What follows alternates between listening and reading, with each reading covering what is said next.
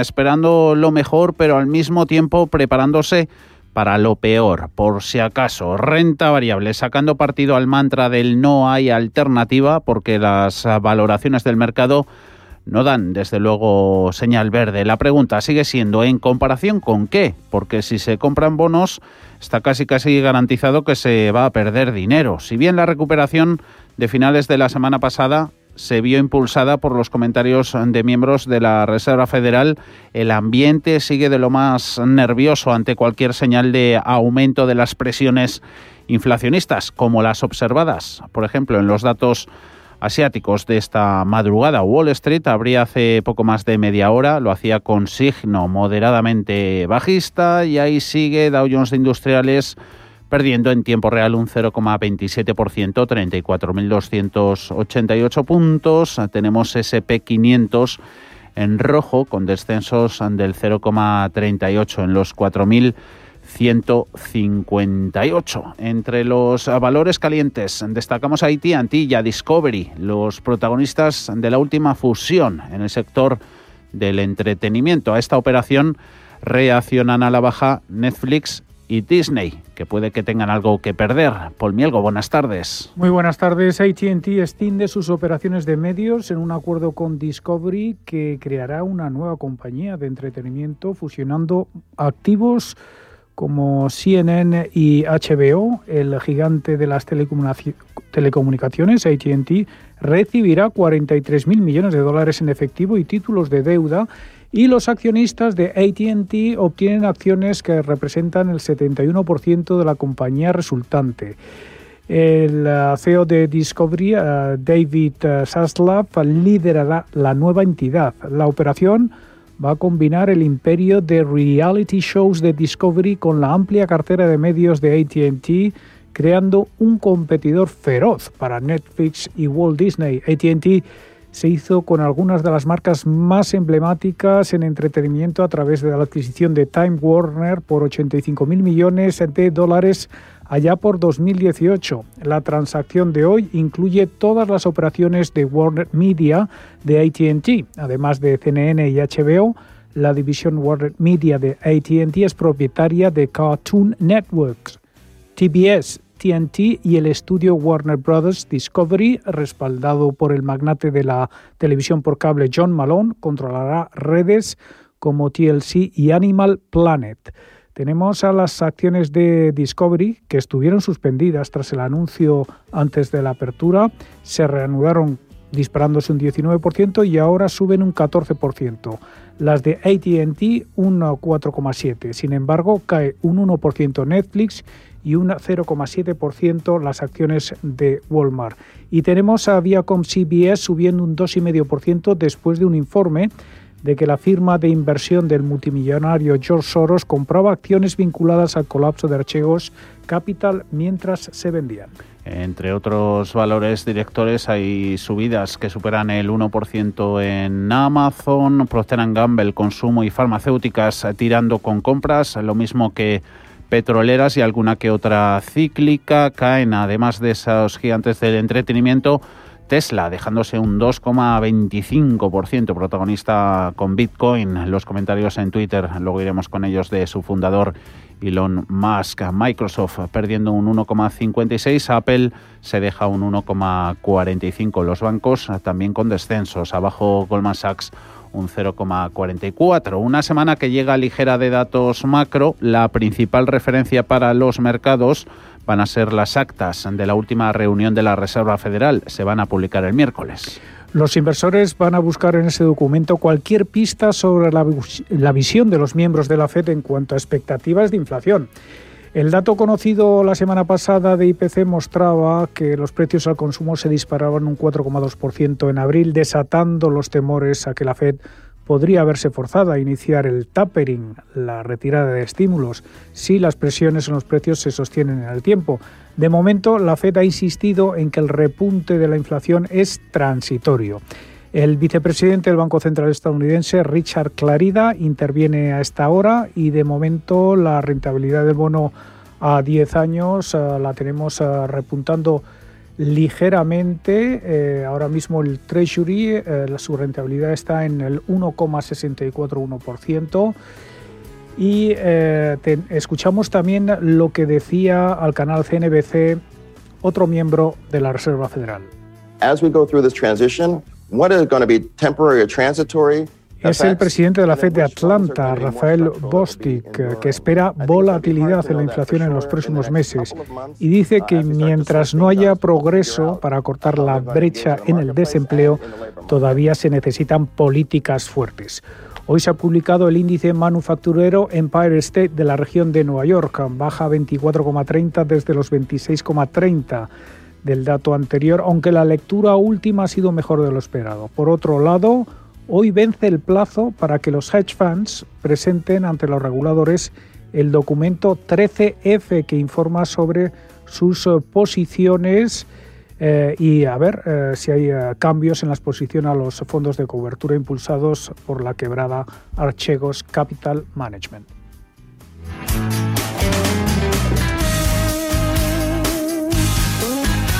¿Estás buscando un broker para operar en el mercado americano? Ven ahora y descubre en ebroker.es toda nuestra gama de opciones y futuros americanos, con tiempo real gratuito en todos los productos de CME Group, garantías intradía y comisiones muy competitivas. ¿Quieres productos financieros versátiles para realizar coberturas, diversificar el riesgo o simplemente invertir en la economía de Estados Unidos? Entra en ebroker.es y descubre los futuros y opciones de CME Group. eBroker, el broker español especialista en derivados. Producto financiero que no es sencillo y puede ser difícil de comprender.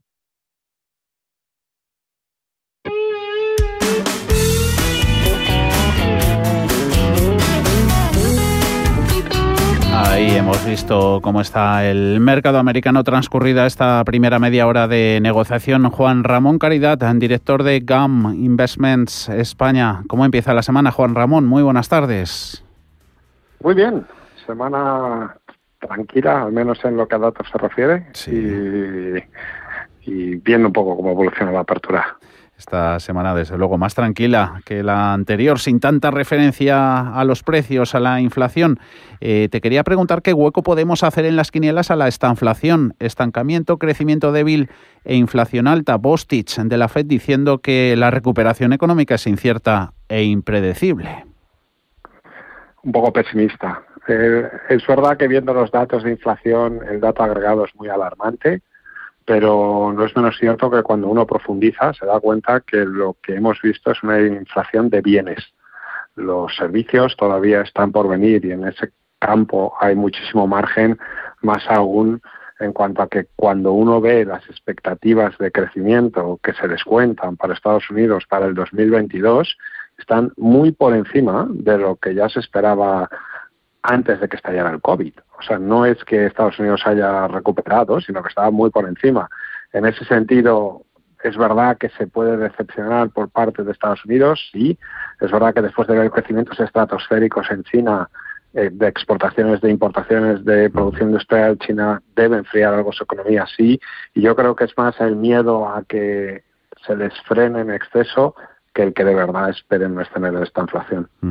Y Juan Ramón, ¿sigue siendo bueno el fondo del mercado bajo el riesgo? ¿Apostamos por un mercado lateral de aquí al verano?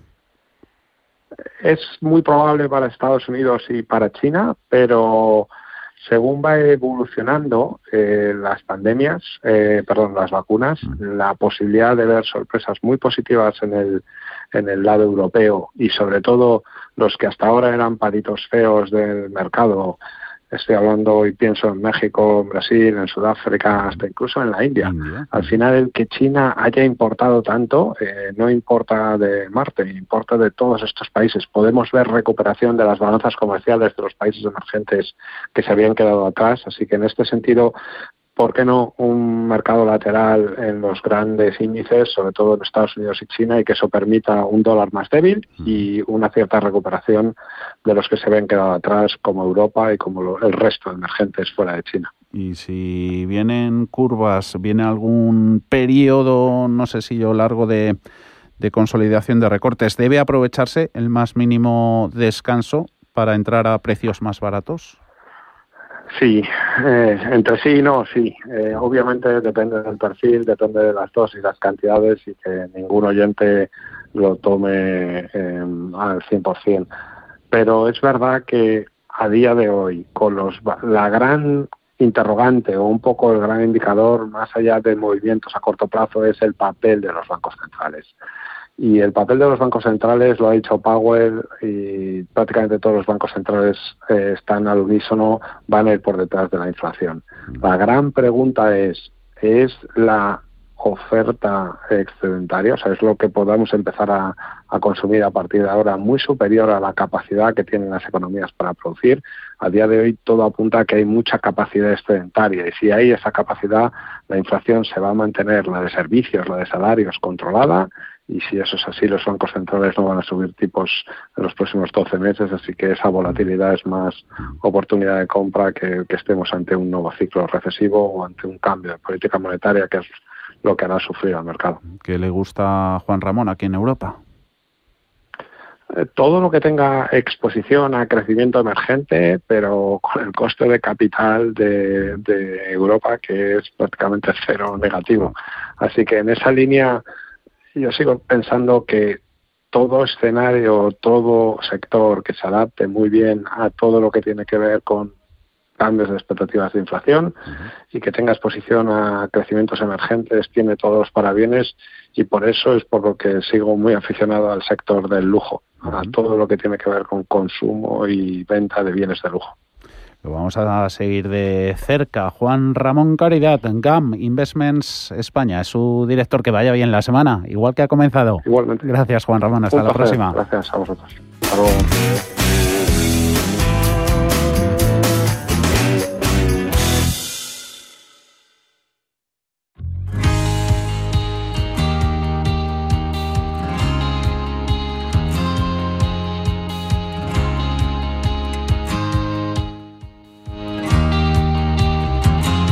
La primera acción para ahorrar energía en su empresa es imprescindible conocer en profundidad las instalaciones de cada compañía y monitorizar para poder controlar y gestionar los consumos.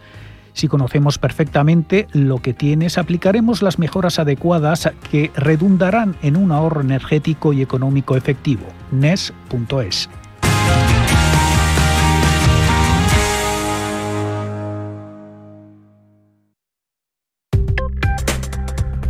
Crónica de criptodivisas. Y aunque ahora veamos al Bitcoin en verde, con subidas eh, ligeritas del 0,20% en 44.144 dólares, lo cierto es que el mercado de criptomonedas se ha llevado otro buen susto en las últimas horas durante el fin de semana debido a un nuevo movimiento tuitero de Elon Musk. Ahora subiendo eso, un 0,19 Ethereum pues lo mismo, un 0,24 en 3.376 dólares. Ana Ruiz, buenas tardes. Muy buenas tardes. Sí, la jornada ha ido de menos a más en las criptomonedas, sobre todo en el Bitcoin, y de nuevo está Elon Musk de por medio. Por si no hubiera tenido suficiente con las caídas de la semana pasada, hoy ha vuelto a jugar con sus seguidores, ocasionando otra nueva oleada de ventas hasta los mínimos de la jornada que han estado en los 42.235 dólares mínimos de tres meses. Los máximos han estado en los 46.552. Ahora se relajan de nuevo las subidas en el mercado de las criptomonedas, como decías ya, en, con subidas para el Bitcoin muy ligeras del 0,27% en estos momentos. Un Elon Musk que insinuaba el domingo por la tarde en su cuenta de Twitter que el fabricante de vehículos eléctricos vendía o podría vender el resto de su Bitcoin en una conversación con otro usuario, lo que ampliaba las caídas de la criptomoneda acumuladas en la semana hasta el 30%. Sin embargo, en otro giro inesperado más ha vuelto a escribir y ahora ha negado que Tesla haya vendido su Bitcoin, lo que hace que vuelva el verde al mercado. Con todo y a pesar de esa fuerte caída en el precio de la moneda, la participación del Bitcoin en la capitalización de todo el mercado de criptomonedas se ha estabilizado en un 40%. Mientras tanto, el resto de altcoins miramos tiempo real, por ejemplo, Ethereum sube un 0,29% en los 3.377 dólares o el Ripple subiendo un 6,4%. Bitcoin Cash, en cambio, pierde un 3,4% o Bitcoin un 0,36%. Por último, en el caso de Dogecoin, mientras tanto, perdiendo un 6%.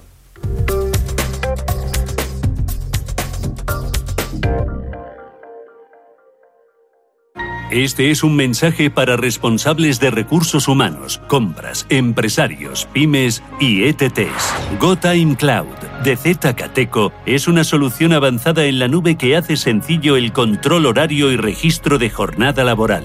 El martes 25 de mayo anunciamos un webinar impartido por PSD Security con el apoyo del fabricante Zcateco Europe. Puedes inscribirte en sus redes sociales o en el correo marketing cateco.eu.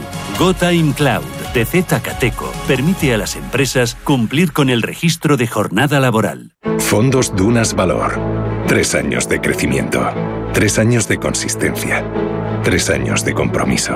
Tres años aportando valor con nuestra gestión. Contrata la gama de fondos Dunas Valor y descubrirás que nosotros sí cumplimos.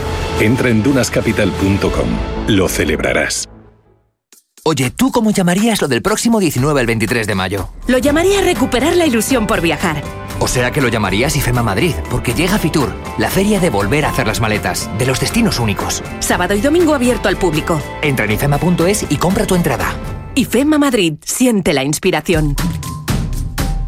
Si tu lado emocional dice, invierte en ciberseguridad, sabes que es un sector en crecimiento. Y tu lado racional dice, no tienes tiempo de crear una cartera desde cero y si te la gestionan otros, eh, te cobrarán mucho en comisiones. En Renta 4 Banco te lo ponemos fácil. Con el nuevo servicio de gestión óptima, contrata nuestras carteras temáticas 100% online, con una comisión de gestión de solo 0,25%. Entra en r4.com o en cualquiera de nuestras oficinas y descubre todas nuestras carteras. Tu lado emocional y racional por fin se unen. Renta 4 Banco, tu banco especialista en inversión. Desde Grupo Starlight tenemos un compromiso, que vuelva la música en vivo segura. Rafael, Tom Jones, Tomatito, David Bisbal, Passenger, La Oreja de Van Gogh, Pablo López, Rosario, Ella Baila Sola, Estopa y muchos más. Entradas en starlightcatalanaoccidente.com. ¿Cuánto dices que gastamos en suministros energéticos? Bueno, lo normal es lo que cuesta el gas, la electricidad. ¿Pero no hablaste con Nes? ¿Con quién? Con Nes, como el monstruo del lago Nes. Consigue ahorros energéticos a grandes empresas de hasta el 40%. Ah, sí, ya sé quiénes son. Expertos en gestión energética, realizan auditorías energéticas, desarrollan planes de eficiencia. No sé cómo no les he llamado antes. Si no tienes un gestor energético, estás perdiendo dinero. Conócelos en nes.es o contacta con ellos en info.nes.es. Te realizamos un estudio de forma gratuita. NES, conviértelo en tu partner energético. Antes de que amanezca te acompaña, escucha y ameniza las mañanas en Radio Intereconomía. No olvides participar los últimos viernes de cada mes en nuestro sorteo con grandes regalos y obsequios llamando al 91 53 318 51. Antes de que amanezca, con Willy Sancho Muela, de martes a viernes de 6 a 7 de la mañana en Radio Intereconomía.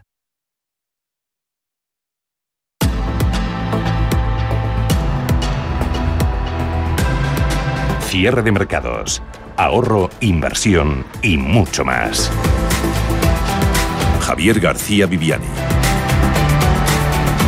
Mucha y variada literatura la que nos deja la banca de inversión. Bank of America avisando de entorno hostil para las bolsas en el segundo semestre por la estanflación. Goldman Sachs confirmando su objetivo de 4.300 puntos para finales de año en el SP500, por lo que no ve mucho recorrido. Sí que le da un poquito más VS hasta los 4.400 tras una temporada de resultados, dice el Banco Suizo, mucho mejor de lo esperado. Y Morgan Stanley advirtiendo que en septiembre la Fed podría empezar a avisar de que va a iniciar el tapering al año siguiente, en 2022. Hablando de bancos centrales, como todos los lunes hemos conocido lo que compró el BCE la semana pasada, un poquito más que el anterior, 18.966 millones bajo su programa de compra de deuda pandémica. La semana de antes se había gastado en ello 16.200 91 millones. Índices en Europa, nos fijamos lo primero en el IBEX, 9.173 puntos más 0,31.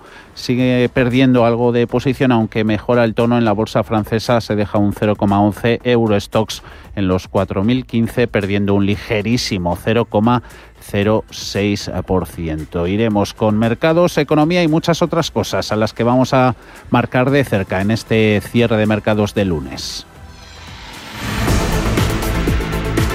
Estados Unidos y la Unión Europea avanzan en la desescalada comercial. Lo hacen con una tregua sobre los aranceles al acero. Washington y Bruselas firman una tregua, acuerdan iniciar negociaciones. Se cierran heridas en la relación transatlántica para enterrar el hacha de la guerra comercial. Announced today the start of discussions to address global steel Estados Unidos y Europa quieren alcanzar un acuerdo sobre la sobreproducción de acero antes de finales de año, según ha dicho la portavoz de la Comisión Europea, para acabar con el intercambio de aranceles que comenzó en 2018 cuando Donald Trump grabó con un 25% las importaciones del acero y Europa respondía con aranceles en la misma proporción sobre algunos productos ah, americanos. En junio de este año, estaba previsto que la Comisión doblara su respuesta aumentando hasta el 50% los aranceles. Ahora, con la nueva administración estadounidense, el Ejecutivo Comunitario no aplicará este nuevo tramo. La fusión entre ATT y Discovery vuelve a poner en el centro del debate al sector telecomunicaciones, en concreto al europeo, mientras que en Estados Unidos o China no paran de crecer. Aquí en Europa parece que todavía hay mucho recorrido, Ana, por hacer en este mercado. Sí, para eso hemos hablado con diferentes expertos y nos decían que el alcance de esta noticia en el sector es más importante de lo que puede parecer porque sobre todo en Europa es un sector con un perfil de crecimiento muy bajo y el único extra es precisamente este, la inversión en contenidos, ya que los servicios de streaming y plataformas de pago no para de crecer.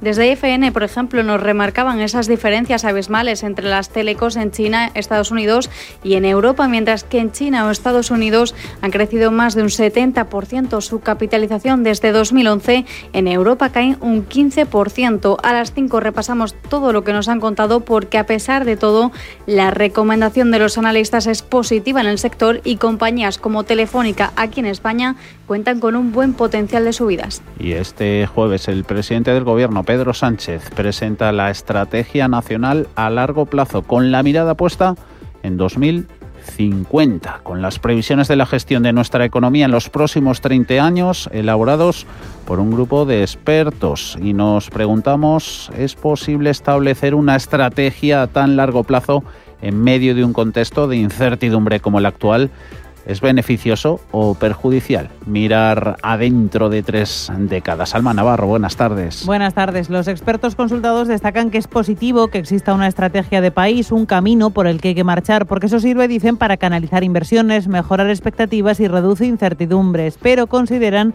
que poner la mirada en 2050 es mirar demasiado lejos porque es imposible definir cómo va a ser el mundo para entonces. José María Oquean.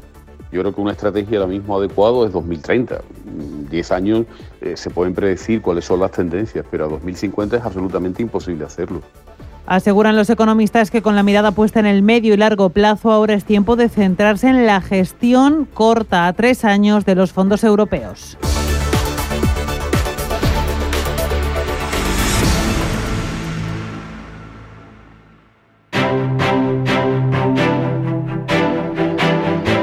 Grupo ACS patrocina este espacio.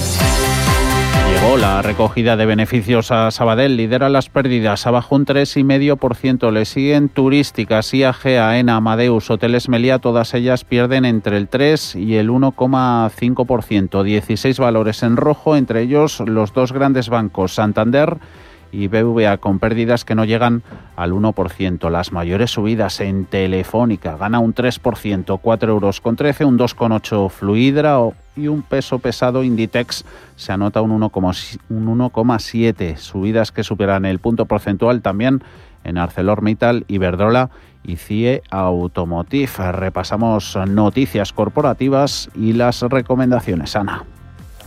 Una de ellas ha sido en Telefónica, que avanza en su plan de desinversiones. La compañía trata de aprovechar el auge del sector logístico y ha puesto en el mercado a su filial en este negocio, Celeris, y ya ha recibido las primeras ofertas de fondos de capital riesgo. Mafre da marcha atrás y retira Berti de Estados Unidos.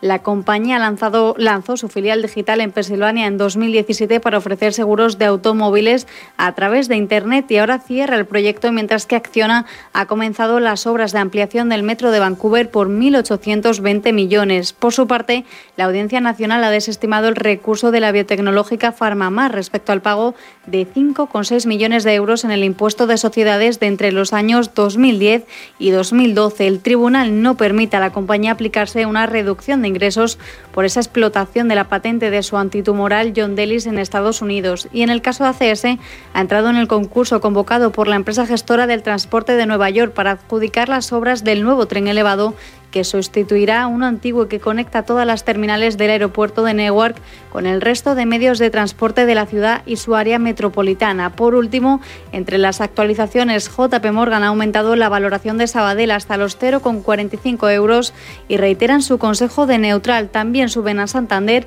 hasta los 3,30 euros por acción con consejo de neutral. Grupo ACS líder en el desarrollo de infraestructuras y servicios, les ha ofrecido este espacio.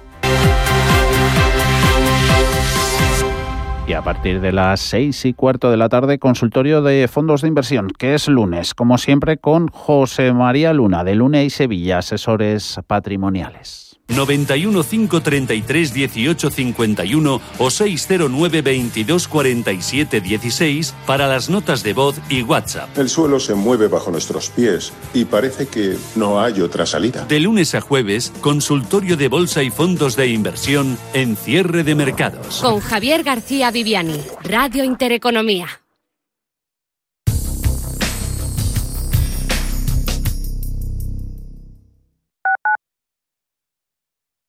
No te puedes perder la ruta del tenedor de Boadilla del Monte.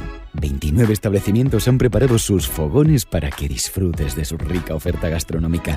Hasta el 23 de mayo puedes degustar sus exquisitos platos y a unos precios irresistibles. Y no olvides votar por tu restaurante favorito a través de la aplicación móvil Rutapa. Puedes ganar uno de los magníficos premios reservados para los participantes. Saborea Boadilla.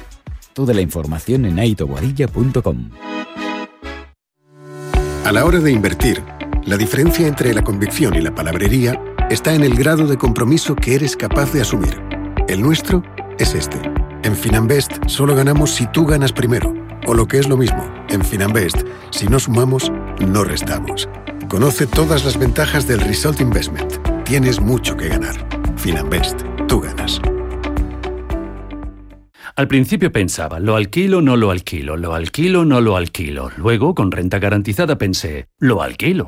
Renta garantizada se encarga, te seguirá pagando la renta de tus inquilinos, aunque ellos no lo hagan, y se ocupan de la gestión del día a día. Infórmate en el 900 10 10 95 o en rentagarantizada.es. Alquiler garantizado.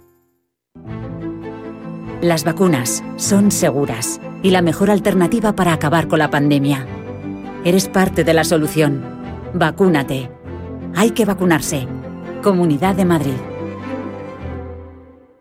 Corre con las 1080 Fresh Foam de New Balance. Domina la pista con la Gel Paddle Exclusive 5 de ASICS. Muévete sobre ruedas con las Slip On de Vans. Las piezas más deseadas te están esperando en la Rozas Village. Además de beneficios exclusivos registrándote en larrozasvillage.com. Tu entrenamiento empieza en la Rozas Village. Abierto de lunes a domingo.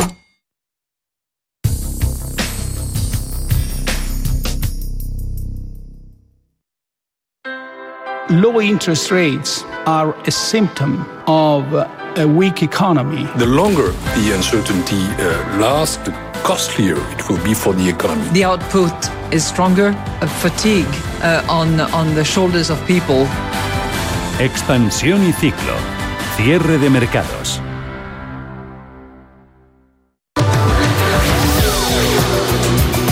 Gobierno sigue trabajando en el plan de recuperación. Espera que en las próximas semanas se empiecen a repartir los 7.000 millones de euros en ayudas directas a las empresas que el Ejecutivo quiere distribuir Alma a través de las comunidades autónomas.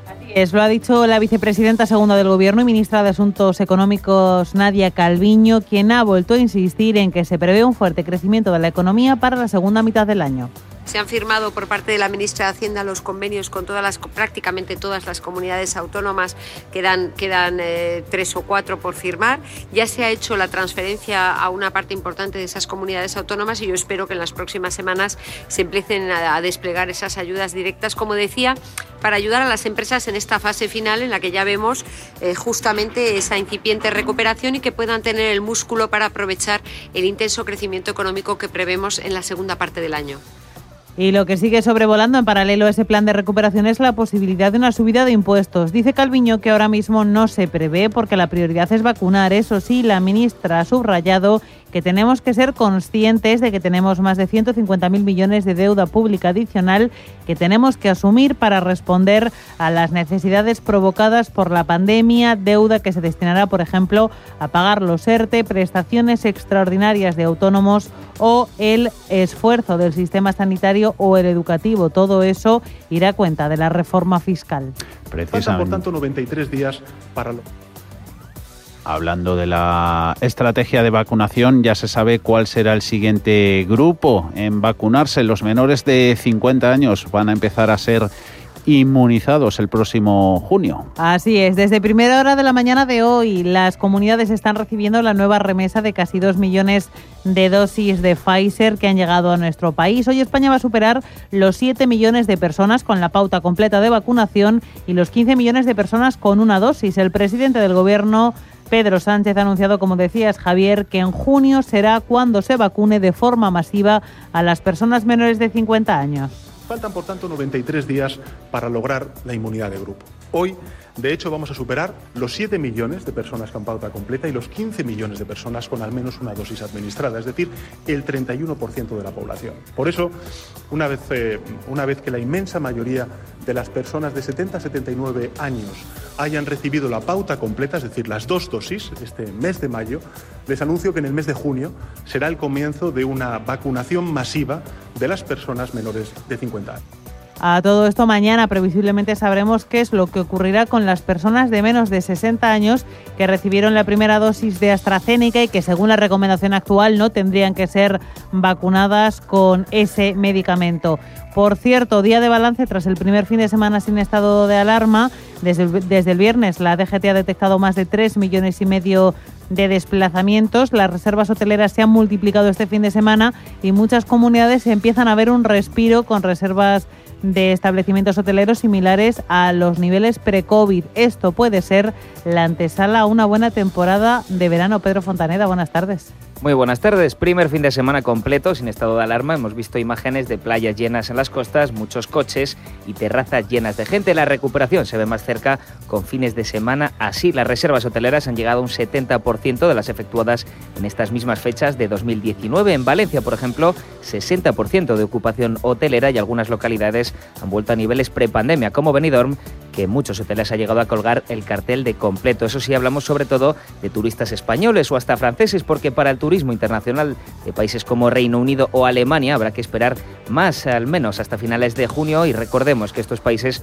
suponen casi la mitad del turismo internacional que llega a nuestro país. Las expectativas son buenas para este verano. La Autoridad Independiente de Responsabilidad Fiscal, por ejemplo, prevé la llegada de entre un 30 y un 40% de los turistas internacionales de los niveles prepandemia dentro del turismo y sitios especiales. Para ello, ha reabierto, por ejemplo, Portaventura en Tarragona con un 30% de aforo, esperando al 100% para este verano. Otros parques importantes también están reabriendo, como Disneyland Paris, que volverá a brillar a partir del 17 de junio. Las reservas de restaurantes han aumentado un 34% en toda España este fin de semana, sobre todo en Cataluña y País Vasco, donde han sido del doble, pero los expertos piden un poco de autocontrol. Escuchamos a Salvador Peiro, epidemiólogo. Por lo tanto, vayamos tranquilos. Y si llega junio, tenemos mucha gente vacunada, podemos abrir más, podemos abrir más. En cuanto al movimiento, este fin de semana, como decía Salma, hubo 3,6 millones de desplazamientos en carretera, un 37% más que el fin de semana anterior. Se notan las ganas de movimiento de la gente porque suponen un 4% más que en la misma época de 2019. Eso sí, las cifras de movimientos en carretera siempre tienen la contrapartida negativa y es que 12 personas han fallecido este fin de semana en accidentes de coche. Otro punto negativo ha sido las fiestas y aglomeraciones en las calles. La pandemia no se ha terminado y hay que respetar las medidas de seguridad sanitaria. Acabamos de escuchar a Jaume Colboni, primer teniente de alcalde de Barcelona, ciudad donde se han tenido que desalojar hasta 9.000 personas de botellones y fiestas ilegales. O en Madrid, Hemos tenido más de 800 eh, propuestas de, san de, sanción por consumo de alcohol en la vía pública y más de 450 por no llevar mascarilla. Escuchábamos a Esther de Gregorio, Policía Municipal de Madrid. También reseñable lo que ha pasado en Pamplona. Escuchábamos a Jesús Bariaín, Policía Municipal de Pamplona. Un fin de semana de los de hacía muchos años que no se recordaban en Pamplona, sobre todo con esa violencia tan concreta hacia nosotros. 150 personas tuvieron que ser desalojadas de una fiesta, se enfrentaron a los agentes, entre los que quedaron cuatro heridos.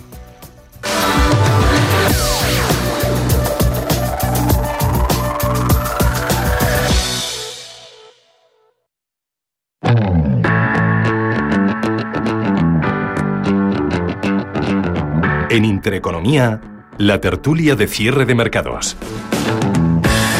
CaixaBank patrocina este espacio.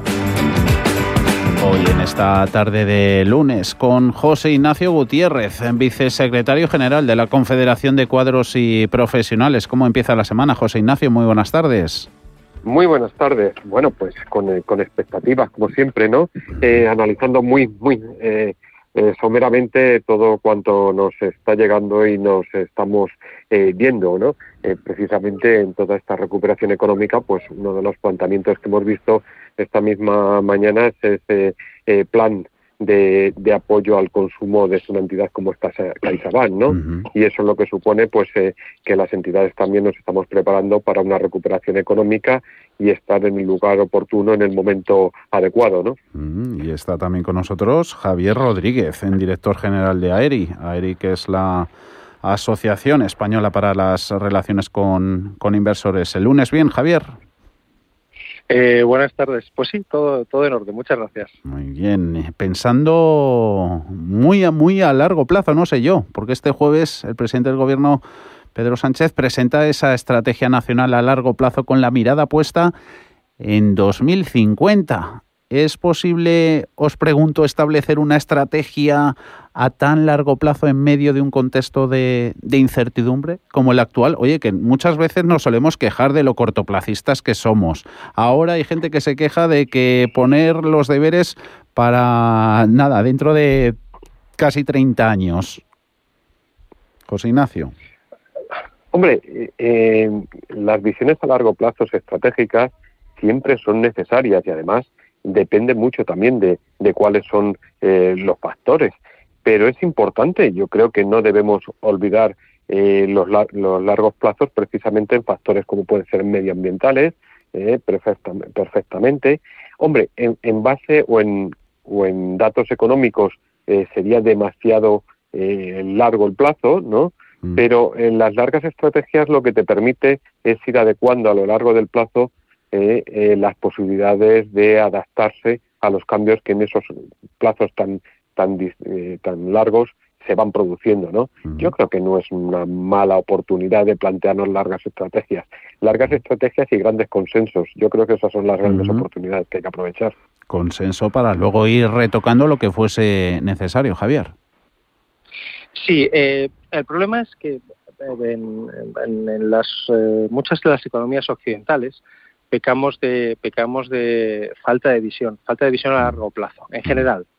Entonces, si hablas con gente de Singapur y similares, te hablan de largo plazo como 75 a 100 años. Aquí, por desgracia, nunca hemos tenido esa visión, ¿no? Entonces, la pena es que no es el mejor momento, efectivamente, para hablar de 2050. Eh, por ejemplo, a mí me encanta el largo plazo, es decir, yo creo que, que el largo plazo debería dirigir todas las decisiones de un país, sin duda, y de unas compañías. Recordad que siempre se habla mucho del cortoplacismo en las uh -huh, compañías. Uh -huh. El cortoplacismo en las compañías, que es el short termism, este famoso, uh -huh. que es no es debido a que las compañías sean cortoplacistas, ni mucho menos, es debido a que los famosos stakeholders ¿no? que hay alrededor de las compañías muchas veces son cortoplacistas, ¿no? entre otros los inversores. Entonces, eh, ¿qué fue antes el huevo o la gallina? En un país igual, parece que eh, la famosa decisión de lo urgente, lo importante, muchas veces no surge. Y en este momento, obviamente, hablar de 2050, cuando tenemos eh, encima, a la vuelta de la esquina, serios problemas económicos, bueno, pues parece casi una quimera, casi una quimera. No estamos en el mejor momento de hablar. Hay que hablar del 2050, incluso más allá, pero yo creo que la gente necesita también eh, hablar del 2022. Mm. Y el 2022 es un año complicado. 2022-2023 parecen complicados en este momento. Mm. ¿Tú cómo lo ves? ¿Lo ves complicado también la situación, José Ignacio? Hombre, en el, en el inmediato plazo sí es complicado, ¿no? Eh, estamos, estamos tratando de superar una pandemia sanitaria eh, gravísima, cuyas consecuencias aún tenemos que ver en factores económicos. ¿eh? También habrá que verlo eh, en factores sanitarios, hasta qué tiempo y qué plazo puede estar afectando. Y luego hay que ver también las consecuencias sociales, ¿no? Yo creo que ese es otro de los grandes factores. ¿Qué consecuencias sociales va a tener toda esta crisis que hemos vivido o que estamos terminando de vivir, ¿no? Y eso también nos plantea eh, necesidades de medio plazo. Yo creo que a lo mejor eh, al 2030, si teníamos muchos eh, y en muchos sectores una visión importante que se ha visto alterada en esta pandemia y que tenemos que retomar. Yo le oía a Javier y precisamente yo creo que en las empresas, en todo lo que es planteamientos de estrategias de inversión, el largo plazo es determinante, ¿no? Mm. Estableces todo un camino de actuaciones en el plano social yo creo que es muy importante en este momento analizar las consecuencias de lo que hemos vivido ¿eh? y cómo va a afectar. El impacto social de toda esta crisis es, mm, yo creo que aún no lo hemos evaluado, aún no tenemos una percepción real, pero tiene que ser analizado porque pudiera cambiar toda nuestra forma de ser, no solamente en el factor económico, ¿eh? no solamente en el factor sanitario, sino en la percepción de la realidad eh, por parte de las personas y eso puede tener consecuencias muy importantes. Mm. Y a análisis sigue estando el, el tema de los sueldos, salarios, bonus en el sector bancario. No quería yo concretarlo en la industria financiera, sino conocer vuestra opinión de lo que ha dicho Calviño. la ministra de Economía dice que el salario de, banqueros debe estar ligado a la situación de la, de la plantilla. ¿Debe estar lo que reciben los primeros ejecutivos mirando a cualquier tipo de, empresa relacionado con cómo están sus trabajadores, Javier? Debe estar relacionado con muchas cosas debe estar relacionado con, con, la situación general de la compañía, obviamente, lo primero. Es decir, eh, y los trabajadores recibirán de ahí más o menos. Se está personalizando mucho y con, y con permíteme que lo diga, por favor, pero con muchísima demagogia, ¿no? Mm. Con el tema de la mm. banca. Mm. Es que ganan mucho los, los presidentes, los CEOs de la banca.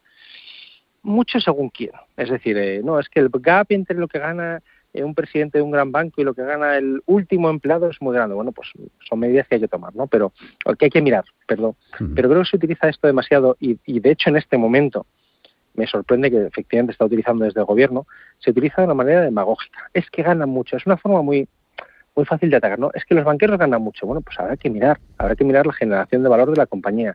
Habrá que mirar eh, si esos banqueros que a lo mejor ganan mucho, según según quién sea, ¿eh? pero mucho hoy a lo mejor han estado haciendo una labor en los últimos cinco años ganando poco para lo que es esa compañía, ¿no? Entonces, eh, es un, es un, es un tema realmente demagógico, ¿no? Que, que se presta, se presta a muchísimo, a muchísima opinión.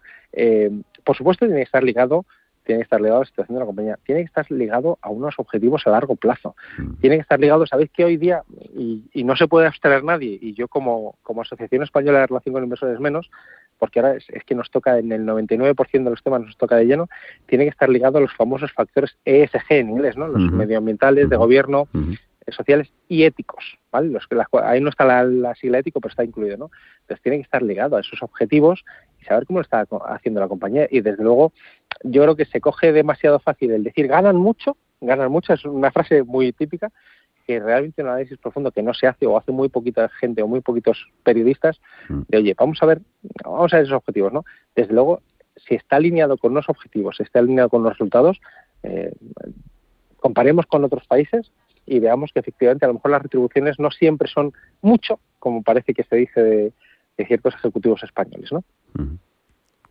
José Ignacio bueno, como me afecta bastante además profesionalmente y directamente, ¿no? Yo tuve la oportunidad de estar el pasado viernes en la Junta de Accionistas de CaixaBank eh, como representante sindical y como profesional de, la empresa. Yo creo que la señora Calviño está intentando salir de un, de un complicado eh, marrón, digámoslo, eh, en el que ha estado, ¿no? ¿Qué es lo que qué es lo que tanto le estamos criticando nosotros? Le estamos criticando una falta de sensibilidad. Ella negoció directamente la fusión, encima de esa negociación, en esa negociación se puso encima de la mesa los despidos y sus consecuencias, y yo creo que no hubo sensibilidad a lo que eso suponía. ¿Y qué ha ocurrido? Pues que además yo creo que eh, mis propios jefes, mis propios directivos, tampoco han sabido eh, manejar la situación en el momento en el que estamos, ¿no? Hacer un anuncio de un, de un, grupo de despidos tan importantes, con unas condiciones, a la vez, a la vez que aprobar unas retribuciones que pueden ser o no pueden ser, o sea, tampoco hay que, y yo comparto esto con Javier, eh, hay que ver en qué contexto están esas, esas retribuciones y en el sector también, ¿no? pero eh, ha habido falta de sensibilidad en el momento que se ha hecho ese anuncio de los despidos en sus condiciones ¿eh? y a la vez eh, lo que ha supuesto anunciar pues una revisión de las retribuciones de, de CaixaBank. Mm. Y yo creo que la señora ministra, ante el estallido que le ha supuesto en este contexto, en esta situación de ERTES, de paro, de crisis de, pandémica, de crisis económica, pues ha disparado hacia lo que más se veía, ¿no? Yo creo que los directivos eh, responsables de las empresas suelen tener unas retribuciones acorde eh, al valor añadido que generan eh, y al entorno también que tienen en su sector, ¿no? Y yo creo que en eso no tiene nada que ver con dónde ha venido la situación, ¿no? Yo creo que en este momento en el sector financiero tiene que haber una reestructuración, no cabe ninguna duda, la estamos viviendo, pero no se puede eh, tener esa falta de sensibilidad al anunciar un número tan alto de despidos y a la vez plantear unas retribuciones. Yo creo que ha habido un error de estrategia y yo creo que estamos a tiempo de poderlo corregir. ¿Eh? Muchos nos critican los seres y las condiciones en las que podemos salir los profesionales del sector financiero, pero no hay que olvidar también que no solamente es el sector financiero, casi todas las grandes empresas realizan unos seres con unas salidas y unas condiciones que siguen siendo una aportación a la sociedad. No olvidemos que en los seres se sigue aportando a la seguridad social, se mm. sigue aportando al IRPF y se busca bajas incentivadas para tener el menor impacto posible eh, en el número de personas a despedir. Y son empresas que tienen beneficios y tienen la posibilidad de hacerlo, con lo cual hay un beneficio social. Yo creo que en el contexto a veces la falta de sensibilidad para anunciar determinadas situaciones eh, puede eh, desenfocar un poco esa crítica que hemos visto encima de la mesa de la señora ministra.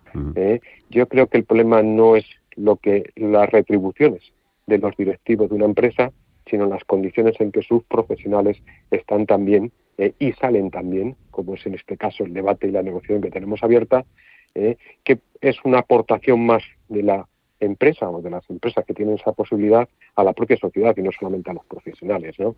Yo creo que ha sido aquí un cúmulo de situación y una falta de sensibilidad a la hora de anunciar unos despidos tan importantes en unos momentos tan mm. complicados. Mm, lo comentaba José Ignacio, lo comentábamos también el, el viernes pasado, sí, esa, esa junta de CaixaBank en la que el Estado a través del FROP eh, votaba en contra de los sueldos del Consejo de CaixaBank, CaixaBank achacando eso al clima al clima político. El tema de las retribuciones en las juntas de accionistas, Javier, eh, es más tumultuoso, lleva más polémica cuando hay crisis, cuando la situación viene peor dada, ¿no? Es así. Sí, eh, es así por un lado. Por otro lado, hay una hay una labor que, que hacen. Eh, que, recordad una cosa, es decir, aquí cada cada país tiene una idiosincrasia, mm. ¿vale? es así, es decir, entonces no es lo mismo una compañía española que otro tipo de compañías europeas. Entonces, cuando llegan estos temas, en estas situaciones más críticas como estamos, o más de crisis, efectivamente, por eso decía yo demagogia, ¿no? Es muy fácil atacar, es muy fácil atacar. Eh, tenemos los tenemos los eh, esos grandes proxy advisors que se llaman no eh, tenemos ISS y Glass Lewis a nivel internacional tenemos Proxy Invest representados por Corporance en, en, en España que al final tienen una labor su trabajo es hacer esa asesoría, ¿no? esa recomendación de voto y que siguiendo prácticas internacionales pues tienen que hacer unas recomendaciones. Claro, las recomendaciones son mm, europeas si queréis, pero cada país tiene su, su situación puntual y particular en cada momento. Y efectivamente ahí se nota esa pequeña esa pequeña, si queréis, esa pequeña, esa pequeña puntualización que decías, como ese pequeño momentum, que es una cuestión de momentum, pero bueno, es lo que tenemos en, este, en esta situación. Eh, última reflexión, que nos queda un minutito y medio. ¿Qué os parece ese estudio de la Organización Mundial de la Salud? Las largas jornadas laborales que nos van a quitar años de vida. José Ignacio. Hombre, es un gravísimo riesgo. Yo fíjate, destacaría no solamente los riesgos de salud, sino el fraude que supone. En la economía española, eh, solamente en el año 2019 se calculó que se dejó de cotizar por las horas extraordinarias no, no, no blanqueadas, digamos, eh, más de 2.000 millones de euros de ocupación. Eso supone unos ingresos de 10.000 millones de euros a la seguridad social y 4.000 millones de euros al IRPF. ¿Eh? Fijaros lo que sería tener 10.000 millones de euros adicionales a la seguridad social, prácticamente reducíamos el déficit un 80%. Y en materia de salud, superar esas 55 horas que se dice en el informe precisamente semanales, ¿eh? Eh, pues lleva unos riesgos de salud muy importantes. Generalmente, y esto también hay que decirlo, no suelen ser las economías occidentales, ¿eh? donde más se dan. ¿eh? Eso también hay que matizarlo. Yo creo que esto es un informe a nivel internacional, pero sí es cierto que en las economías occidentales tenemos, digamos, un exceso de horas no declaradas que podría suponer un importante, digamos, y además acentuado con el tema del trabajo temporal. En España muy recientemente hemos aprobado el control horario de las jornadas, pero aún nos queda camino para eh, perfeccionarlo, no perjudicar al empleo eh, y tener un control real de esas, en aras de esa buena salud y también de esa, eh, digamos, economía saneada. Javier, medio minutito para ti. muy rápido. Yo creo que es importante, efectivamente, que alguien lo haya puesto en el sobre blanco. Es, es importante que se, que se considere.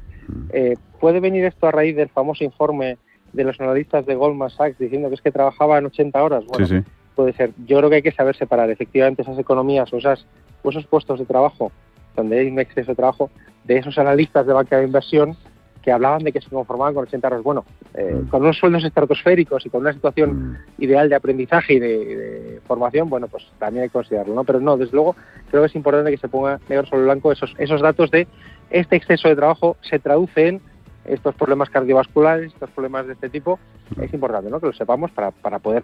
Lo que no se mide no se gestiona, en este caso es lo que no se menciona no se gestiona, bueno, pues intentemos gestionarlo sabiendo que hay un impacto real sobre, sobre la salud.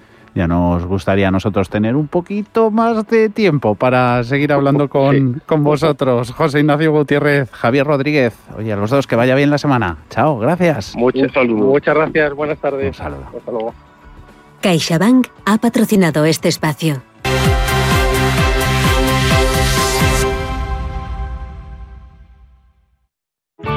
Bontobel Asset Management. Calidad suiza con el objetivo de obtener rendimientos superiores a largo plazo. En Bontobel Asset Management siempre estamos a la vanguardia de las inversiones activas en bonos y acciones. Para más información, entre en nuestra página web bontobel.com barra am. Bontobel Asset Management, su especialista global en fondos de inversión. Si mantienes la cabeza en su sitio, cuando a tu alrededor todos la pierden, si crees en ti mismo cuando otros dudan, el mundo del trading es tuyo. Trading 24 horas, un sinfín de oportunidades. Cuando ves la oportunidad, IG. Todas las operaciones conllevan riesgo. 76% de las cuentas de inversores minoristas pierden dinero en la negociación de CFD con este proveedor. Debe considerar si comprende el funcionamiento de los CFD y si puede permitirse asumir un riesgo elevado de perder su dinero. ¿Te han traído un jamón? Un jamón no, un jamón legado ibérico de El Pozo. Delicioso, intenso. Un jamón de veteado y brillo generoso con matices a frutos secos. Este sí que sabe. Legado ibérico de El Pozo. Siempre sale. Bueno, no, buenísimo. Y si lo prefieres ya lo tienes cortado en lasca. Cumplimos 40 años mejorando la financiación de pymes y autónomos. Soy María Duarte del balneario de Calabor. Gracias a la ayuda financiera que brinda Iberaval al mundo rural, Aguas de Calabor ha sido capaz de ampliar su línea de negocio con la apertura del nuevo hotel balneario. Compromiso Iberaval. iberaval.es